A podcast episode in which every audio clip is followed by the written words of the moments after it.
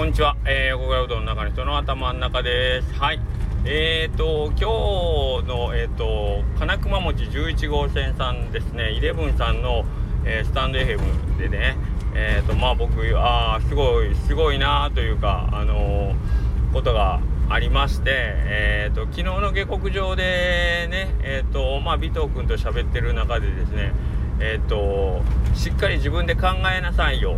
ってね、えーとまあ、ちょっと宮子さんがちょっと本気っぽい感じで言ってて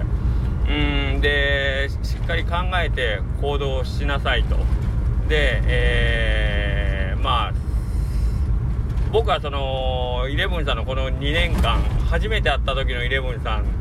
と今のイレブンさんがこうまあもともとの本質は多分変わってないとは思うんですけどけどなんかそれがまあ何ですかね。いろいろとこういろんなえー、と枷みたいなのがどんどん取り払われていってるのかまあ、えー、自ら新しい、えー、自分に本当に変わったのか僕はちょっとはっきりその辺までは分かりませんけどけどまあ最初の印象と随分今変わったなという感じで、えー、イレブンさんのことを見てるんですけどそれが、えーと、今朝のスタンド FM でねえ、とまあ、えー、僕と初めて会った時のことが、まあ、きっかけ、まあ、僕はその場にはいませんでしたけどその彼女がちょっと不本意な形でとあるイベントの会場で、えーと、ちょっと意気消沈してた。その帰りに多分うちの店に寄ってくれたと思うんですけどはい、えー、そのまあ、僕にしてみればほんま初めて出会った日なので、えー、それがどれぐらいね、えーと、ただ美和子さんという人にとって、えーと大きなダメージダメージというかまあそれぐらいなんか印象的な出来事だったのかっていうのはちょっとその時に思い知る思いはることはできなかったんですけどえっ、ー、とまあ今日のスタイフを聞く限りそこが大きな起点になったということで、えー、一つ決意をしてそのイベント会場で、えー、まあやりたかった自分のミッションがあったけどいざその会場に行ってしまうと、えー、まあ弱気になっちゃったっていうことね。あの、そのやるミッション自体はむと難しいことではないんですよ。例えば何かこうどうしなんかねイベントに出店して1日で100万円売り上げないといけないとかそういうことではなく、えーとまあ、名刺を配るとかね、えー、まあ、いわば自分の気持ち一つで行動がそのミッションが達成できることその気持ちが自分の中からこう奮い立たすことができなかったっていうことがうーんどうやら大きな、まあ、トラウマではないですけど彼女の中であこれじゃいかんなということになったらしく、えー、そこからですね、えーと、あの時のその惨めな思いをね、えー、二度と繰り返すまいと思って、えー、今できることにもしもこう弱気の虫がね顔を見せたり、まあ、こうためらいが出た時にはそれを解き伏せるとあの時の、えーとまあ、情けなかった時の気持ちを思い出して、やればどんなことでもできるんだみたいなこと言っててね。いやいやいいこと言うなと思って、えー、聞かせてもらいました。でいいこと言うなっていうよりもなるほどと、えー、今のイレブンさんのその行動の原理っていうのはそこにあるんか、えーと、思うだけじゃなくてしっかりこう実行してるってとこでね2回すごいなと思いましたね。はい。えー、っと翻って自分のことを考えてみるになんかそういうことができてるかなと思いますね。はい。えー、っとまあその行動するしないっていうのはえー、とまあある種のその1個うんとまあ習慣的なところもあるしそういうまあいわゆるマインドセットなんですかね。あこれをこうしたらこうっていう気持ちがそのモードに、えーと入ってしまえばおそらくもうその後はずっとそんな無理して無理というかその心のハードルっていうのはそこまで高くなく、えー、行動に移せることができるんですけどやっぱりその気持ちの問題ってねものすごくクリアするの難しくてたくさんの人は多分そこのもんところで、えー、引っかかったり、えー、つまずいたりやりたいことができなかったりっていうことだと思うんですよね。はいでえっ、ー、とまあ俗に言う不安の正体っていうのは情報の不足っていうのがある言われましたね。え、ー、とまあその、まあ、未来に対する不安っていうのはその未来がどうなるかわからないっていうね、えー、確定がない確約がない状態だから、え踏み出すのが怖いっていうことあとは、え現在というか今しがたの不安っていうのについてはもうえ、さっき言った情報ですよね。えーと、それが一体どういうことなのかがわからない。え、それが私にとってどういう、え、なんか不安要素になるのかがわからない、えー、それが一体何を意味しているのかわからないとか、まあ、とにかく得体が知れないものっていうのはもうただただ恐怖なので、えまあ、調べるとかね、えいう調べたり経験したり勉強したりすることでその恐怖を克服することができたりはするんですけれども、え失敗に対する恐れっていうものっていうのを克服するのはじゃあどうしようかと思う時なんですけどえっ、ー、とまあ失敗したらいいんじゃないかなというのがもう簡単な答えで失敗せずに何かこう一発でねうまく決めようと思うそのそれこそなんかおこがましいというかうまくいくわけないだろうということなんですよね。はい、でえっ、ー、とまあその何かを失うっていうパターンでお金とかね命とかまあ健康とかなんかそういう取り返しがつかないものっていうのはまあもちろん躊躇するのは分かるんですけど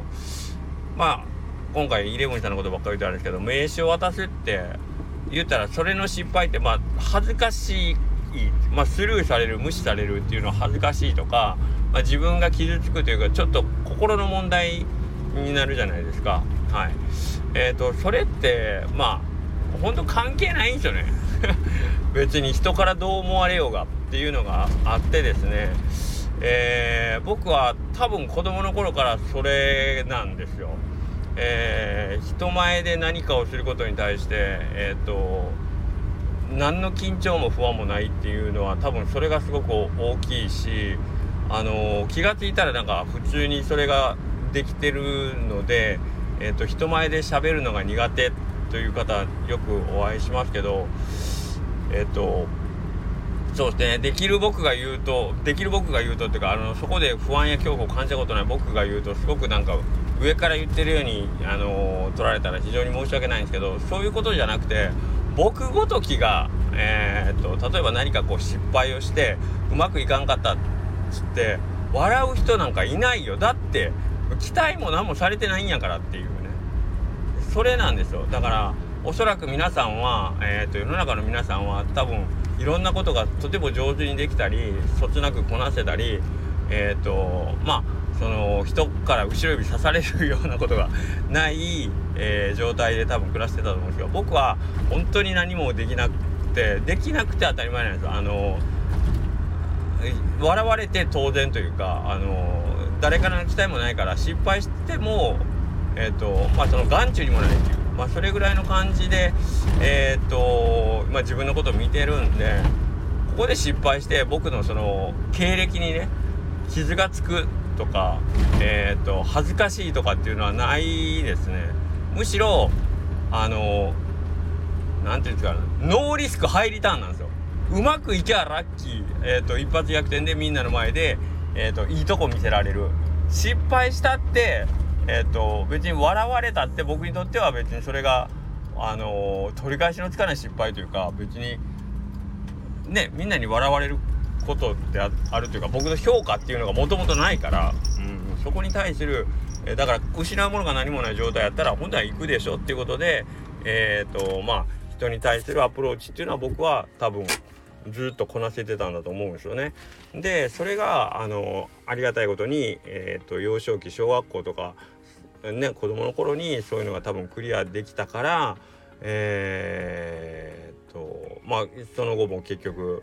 その対人に対するなんかこう躊躇とかためらいとかっていうのがなく、えー、この年現在に至ったんだと思いますね。で結果なんかあのまあ皆さんにもあの気軽にお声かけできるような体質になってあ子供の頃からよく言われたがほんまあんた商売人やなっていうのはよく言われてましたはい大人にも臆すことなくあ、あの、話話しかまあ話しかけに行くことはないけどまあ要は何かこうね声かけられたら一つか二つちょっとギャグギャグではないけど面白いことを言って大人を笑わそうとしてたわけです。僕はね、はい、それはまあ自分の中ではうーんおもろい方がいいだろうと。このこいつ笑わしたのかなっていうのは常にあったんでなんかそういうところを表して多分周りの人たちがあの、こいつ商売人やなっていうのは言ってたんですよね。うん、なんかいちいちおもろいなみたいな。それは面白いっていうのはネタが面白いとかじゃないけどそのリアクションが小学生のくせにまあ生意気な感じというかなんかねパッと言ったらパッとすぐ答えるみたいなもじもじすることなくうんっていうところだったと思うんですけどはい。だからそこも恥ずかしいとか多分全然なかったんでしょうね。こいつを笑わしてやるっていう自分のミッションに燃えてたというか、うん、なんか迷ってる暇はないというかこいつ笑わしたら俺なんか俺の勝ちやんみたいなね。感じだったんでしょうね多分ね。はい。うんなので要はなんかこうねこの人にどう思われたらっていうよりも自分の中の勝負だったような感じがしますね。はい、それは今も変わらずにいてて、えー、昨日の下克上でもなんかこうまあイレブンさんがすごくあのー、まあ収録の間割とリーダーはなんかこうまあ何も具体的には言ってなかったけどすごかったですみたいな感じって言ってたそのすごいっていうのがどういうことだか僕には分かんなかったけどえー、っと横田君のね、えー、スタンド FM でも、まあ、そのことにちょっと僕の昨日のテレビの収録について触れてくれてた部分があってですね横田君が言うにはいつも通りの僕だったって言ってるんですけどうん結局そうなんですよね。相手が誰であろうがカメラが回ってようがカメラが回ってなかろうがあんま関係ないんですよね。まあえーと、とその場が盛り上がったらいいなという感じですよね。お仕事ともテレビに出るのは仕事とも思ってないんでね。